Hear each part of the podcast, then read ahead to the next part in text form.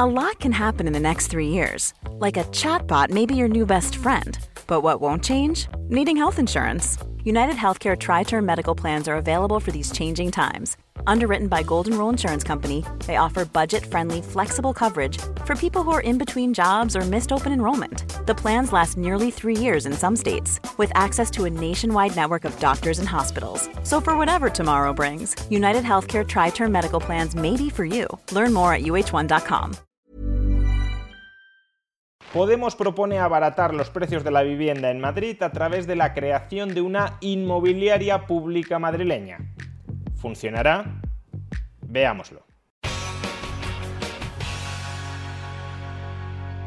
La candidata de Podemos a la presidencia de la Comunidad Autónoma de Madrid, Alejandra Jacinto, ha tenido una brillante idea para conseguir rebajar el precio de la vivienda en esta región. Crear una inmobiliaria pública. Escuchemos sus convincentes argumentos al respecto. A ver, es que los precios de la vivienda en Madrid, o sea, ya no solo para la compra, es que para el alquiler está carísimo. Sí, lo está, en esencia, porque no hay suficiente oferta como para abastecer a toda la demanda. Una demanda que además es creciente, porque cada vez quiere venir a vivir más gente a Madrid y a otras grandes ciudades. Y si la demanda crece mucho y la oferta no crece al mismo ritmo, en gran medida por restricciones políticas a la construcción de nuevas viviendas, pues entonces, claro, los precios suben, tanto los de compraventa como los de alquileres. Pero sigamos a ver qué tienen que decirnos. Ah, mira, una inmobiliaria, vamos a ver los precios. A ver, pero ya no solo los precios, es que luego, eh, que si el mes de fianza, que si el mes de agencia, pues a mí me ha pasado en plan un casting de 30, 35 personas, eh, un minuto cada uno, no, no, puedes ver ni si la casa tiene humedades o tiene goteras. Lo dicho, mucha demanda para tan poca oferta. 30, 35 personas buscando alquilar un piso, no 35 pisos, sino uno. Claramente, por tanto, la demanda desborda en mucho la oferta disponible. ¿Y qué hacemos, Ale? Porque estas empresas lo tienen todo copado, el mercado. Atención, que no es que un propietario de viviendas tenga todas las viviendas del mercado, no.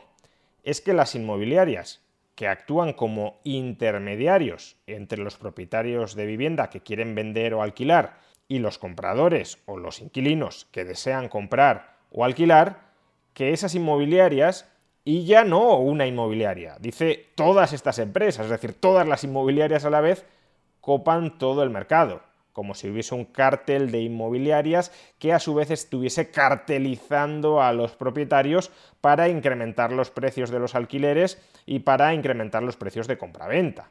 Lo cual no solo no lo han demostrado, sino que además no tiene demasiado sentido. A una inmobiliaria lo que le interesa es que haya muchas operaciones, que se compren y vendan o se alquilen muchos inmuebles, porque de lo que vive es de las comisiones vinculadas a esa rotación de inmuebles. En cambio, para que las inmobiliarias cartelizándose consiguieran elevar los precios de los alquileres y los precios de compraventa, la única forma que tendrían de hacerlo es dejar parte de las viviendas que los propietarios quieren alquilar fuera del mercado. Es decir, reduzco artificialmente la oferta de viviendas a la venta o de viviendas en alquiler y como hay menos oferta, no porque no haya inmuebles que se puedan alquilar o vender, sino porque los dejo fuera del mercado artificialmente, como hay menos oferta, los precios suben y por tanto aquellos propietarios que alquilen o vendan ganan más a costa de aquellos otros propietarios que no alquilan o no venden, que están fuera del mercado para elevar los precios. Insisto, a la inmobiliaria esto no le interesa, le interesa que haya muchas operaciones y desde luego a los propietarios que se están sacrificando sin alquilar o sin vender sus viviendas para que otros propietarios que sí las alquilan o sí las venden ganen más dinero, tampoco les interesa en absoluto. Por tanto, esto de dar a entender que son las inmobiliarias que canalizan todas las ofertas del mercado las que incrementan los precios de compraventa o de alquiler, es ridículo. Ya, y parece además como que la gente se ha resignado a que, bueno, es que el precio está así, no podemos hacer nada y la cosa tenga que ser así. No, sí se pueden hacer cosas que contribuirían a abaratar el precio de la vivienda o de los alquileres.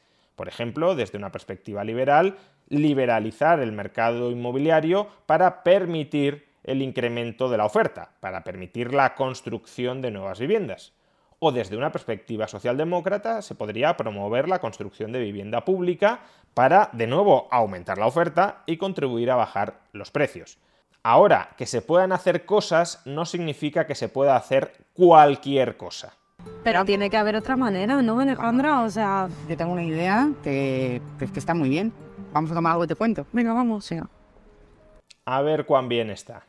A ver, quiero poner en marcha la inmobiliaria pública madrileña Ya de entrada la cosa no pinta demasiado bien. para que gestione no solo la vivienda pública que tiene la Comunidad de Madrid, sino todas las viviendas que cualquier casero particular pues decide poner en manos de cualquier agencia inmobiliaria, de la inmobiliaria de turno, y que como obviamente solamente les mueve el ánimo de lucro, al final no dudan en saltarse la ley o retorcerla, y al final el que pagas el pato eres tú el inquilino. A ver, aquí se han dicho muchas cosas y ninguna tiene demasiado sentido. Primero, la inmobiliaria pública gestionaría no solo las viviendas públicas de la Comunidad Autónoma de Madrid, sino también las viviendas privadas de aquellos propietarios que deciden ponerlas en las manos de esa inmobiliaria pública. ¿Y por qué eso contribuirá a abaratar los precios? Dice Alejandra Jacinto que a las inmobiliarias privadas solo les mueve el ánimo de lucro y que para eso no dudan en retorcer la ley y en saltarse la ley. Pero exactamente cuál es la ley que están retorciendo y que está llevando a que los precios de la vivienda se disparen. ¿Cuál es la relación causal entre se están saltando una ley, qué ley, y los precios de la vivienda suben? ¿O es que es pura invención? Y por otro lado, ¿solo a las inmobiliarias les mueve el ánimo de lucro? ¿Los propietarios de las viviendas, o muchos de los propietarios de una vivienda, no quieren cobrar el precio más alto posible cuando venden la vivienda o el alquiler más alto posible cuando la alquilan? Y si eso es así, si evidentemente los propietarios llevan sus inmuebles a las inmobiliarias para que éstas consigan el máximo precio de compraventa o el máximo precio del alquiler, ¿cómo va a conseguir la inmobiliaria pública bajar los precios? ¿Es que por el hecho de llevar los inmuebles a una inmobiliaria pública los propietarios ya no van a querer vender el inmueble al precio más alto posible o alquilarlo al alquiler más alto posible? Y si lo siguen queriendo, ¿cómo va a conseguir la inmobiliaria pública abaratar esos precios de venta o esos precios del alquiler? Y si la inmobiliaria pública se niega a gestionar las ventas de ciertos inmuebles que se quieran vender muy caros o los alquileres de ciertos inmuebles que se quieran alquilar muy caros, ¿cómo va a conseguir la inmobiliaria pública gestionar los inmuebles de propietarios que no se los llevarán a la inmobiliaria pública porque no les ofrecerá unas condiciones que a ellos los satisfagan frente a las que les ofrecen las inmobiliarias privadas o frente a lo que podrían conseguir ellos mismos sin llevar su inmueble a una inmobiliaria. Suena bien, pero ¿cómo funcionaría? Pues para empezar, con la inmobiliaria pública madrileña mm, vas a ahorrar muchísimo tiempo. Lo típico en todo organismo público, que ahorras muchísimo tiempo. Porque todas las ofertas que haya van a ser reales. En cambio, en las inmobiliarias se alquilan o se venden casas que no existen, como todo el mundo sabe. Porque como no va a estar movido por el ánimo de lucro, al final las ofertas que haya van a estar adaptadas a, a la que sea tu necesidad. Es decir, que el inquilino va a poder alquilar decidiendo el precio al que alquila. No sé si eso suena demasiado interesante para los propietarios de viviendas A lot can happen in the next three years. Like a chatbot may be your new best friend. But what won't change? Needing health insurance. United Healthcare Tri Term Medical Plans are available for these changing times. Underwritten by Golden Rule Insurance Company, they offer budget friendly, flexible coverage for people who are in between jobs or missed open enrollment. The plans last nearly three years in some states, with access to a nationwide network of doctors and hospitals. So, for whatever tomorrow brings, United Healthcare Tri Term Medical Plans may be for you. Learn more at uh1.com. It's that time of the year. Your vacation is coming up. You can already hear the beach waves, feel the warm breeze, relax, and think about work. You really, really want it all to work out while you're away. Monday.com gives you and the team that peace of mind. When all work is on one platform and everyone's in sync, things just flow wherever you are. Tap the banner to go to Monday.com. Many of us have those stubborn pounds that seem impossible to lose, no matter how good we eat or how hard we work out. My solution is PlushCare. PlushCare is a leading telehealth provider with doctors who are there for you day and night to partner with you in your weight loss journey. They can prescribe FDA-approved weight loss medications like Wagovi and Zepbound for those who qualify. Plus, they accept most insurance plans. To get started, visit plushcare.com slash weight loss. That's plushcare.com slash weight loss. Que son los que supuestamente colocarán de manera voluntaria esas viviendas en manos de la inmobiliaria pública, que les dirá el precio al que podéis vender o alquilar vuestro inmueble es el que decida el comprador o el inquilino. Y si a los propietarios no les resultan demasiado interesantes estas condiciones, pues igual la inmobiliaria pública no tiene demasiados pisos que alquilar o que vender. Pero ya me veo teniendo que rellenar una montaña de formularios y después... No que va. La información que te va a pedir la inmobiliaria pública madrileña es la imprescindible para que tú puedas acceder a esa casa. Y si hay muchas personas que quieren comprar o alquilar un mismo inmueble al precio que establece la inmobiliaria pública madrileña, ¿cuál será el criterio para determinar cuál de todas esas personas termina comprando o alquilando el inmueble? ¿El funcionario jugando al pito pito gorgorito? ¿O en cambio se la asignarán, por ejemplo, a la persona que tenga una mayor necesidad de vivienda? Y si este es el caso, si pretenden asignarle una vivienda a quien tenga una mayor necesidad por ella, ¿cómo se demuestra esa necesidad? ¿Cómo se demuestra que una persona tiene mayor necesidad que otra? Pues se demuestre como se demuestre, por ejemplo, con renta, con patrimonio, con situación familiar, todo eso tendrá que acreditarlo con papeleo. No a su mera declaración. Necesito muchísimo esta vivienda. Tendrá que demostrar los datos que está aportando a la inmobiliaria pública madrileña. Y para demostrar cada uno de esos datos, que puede ser decisivo para que le asignen la vivienda a una persona o a otra, habrá que aportar papeles. Por tanto, ni siquiera aquí decís la verdad. ¿Y los precios? El precio va a ser siempre por debajo del mercado, cosa que no es muy difícil por otro lado. Seguro que hay muchos propietarios a los que les dices, oye, tráeme aquí tu piso a esta inmobiliaria pública madrileña, que te lo voy a alquilar o te lo voy a vender bastante por debajo de lo que lo podrías alquilar o lo podrías vender en otras inmobiliarias privadas. Seguro que si lo único que ofreces es eso, la iniciativa tiene muchísimo éxito. Por supuesto, una inmobiliaria pública madrileña podría ofrecer que si el inquilino no paga, pagará el contribuyente al propietario y en ese caso quizás sí podría interesarle, a cambio de esa garantía, alquilar por debajo de mercado. O quizá la inmobiliaria pública madrileña podría subsidiar la diferencia entre el precio de mercado y el precio que paga el inquilino.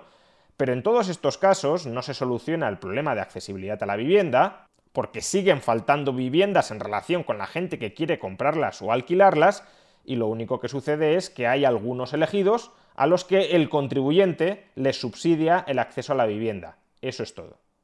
Pero es que la inmobiliaria pública madrileña lo que va a hacer es fijar los precios para que el precio del alquiler no supere el 30% de la renta media de los ingresos de la zona o el barrio o el municipio donde te vayas a vivir.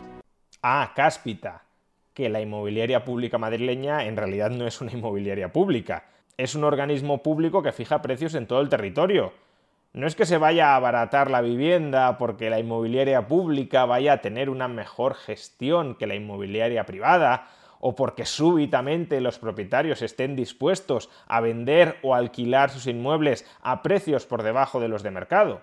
Es que la inmobiliaria pública, que no deja de ser un organismo regulador de precios, fijará precios de compraventa o precios del alquiler por debajo de los del mercado lo cual, por cierto, seguirá sin solventar el problema de accesibilidad a la vivienda, porque si cuando el precio es 10 hay 100 personas que quieren comprar o alquilar y solo 60 inmuebles, si el precio lo bajas de 10 a 6, tendrás menos propietarios que querrán vender o alquilar sus inmuebles y muchas más personas que querrán comprarlos o alquilarlos. Si se puede alquilar por 500 euros un piso de 80 metros cuadrados en el centro de Madrid, mucha más gente de toda España querrá venirse a vivir a Madrid y habrá mucha más gente que solicitará ante esa inmobiliaria pública un piso en alquiler. Pero los pisos en alquiler serán los mismos o menos que antes. Por tanto, muchos más demandantes y muchos menos oferentes. Por tanto, mayor dificultad efectiva para conseguir alquilar o comprar una vivienda en Madrid. Que sí, que aquellos pocos privilegiados que consigan comprar o alquilar a los precios intervenidos que tú has fijado, comprarán y alquilarán más barato que si no fijas precios, pero a costa de que mucha otra gente se quede estructuralmente sin vivienda. Y por supuesto también a costa de los propietarios de vivienda, que no son cuatro grandes fondos globales que concentran todo el mercado inmobiliario de Madrid, sino que son muchísimas familias que tienen una segunda o una tercera vivienda, muchas veces por herencia, y que pretenden venderla o sacarla en alquiler. Pues bien, al final les estás robando. Y como es un servicio público, no hay honorarios, solamente vas a tener que pagar la fianza y el mes en curso para poder tener tus llaves. Si no hay honorarios, significa que, por ejemplo, los funcionarios que trabajen en esa inmobiliaria pública madrileña no van a cobrar. ¿O más bien significa que los honorarios los vamos a pagar entre todos los contribuyentes madrileños? Pues con ese dinero extra sí que podrías hacer cosas, ¿no? O sea, podrías usarlo en la mudanza o las primeras cositas para la casa, ¿no? Bueno, o para hacer la típica fiesta de inauguración con tus colegas. Pues sí, ¿y cuántas cosas podrían hacer también con su dinero los contribuyentes o los propietarios de vivienda si esta agencia inmobiliaria pública madrileña no les robara su dinero o sus inmuebles? Pero esta gente parece que no cuenta. Parece que todas esas cosas que se podrían hacer con ese dinero no robado o con esas propiedades no robadas no son demasiado relevantes para Podemos.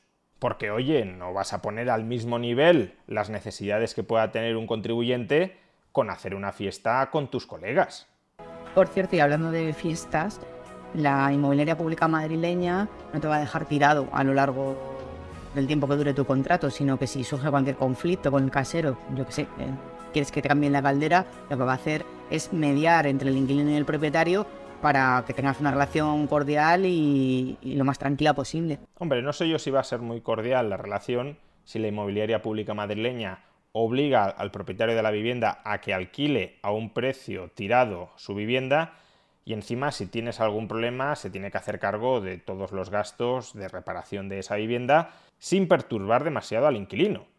Para el propietario todos son cargas y todos son problemas y para el inquilino todo soluciones y ventajas. Un trato muy igualitario que seguro que llevará a mucha gente a querer construir viviendas en Madrid para alquilarlas o para venderlas en estas condiciones. Ay, Ale, si pudiésemos tener eso en Madrid. Ya, es que suena bien. Sí, estupendamente. Y es que es lo que vamos a hacer a partir del próximo 28 de mayo. Pues vas a tener que hacerlo tú, Ale. Así que ahora sí que va a ser imprescindible que estés en gobierno. En ello estamos, amiga, en ello estamos. Esperemos que no.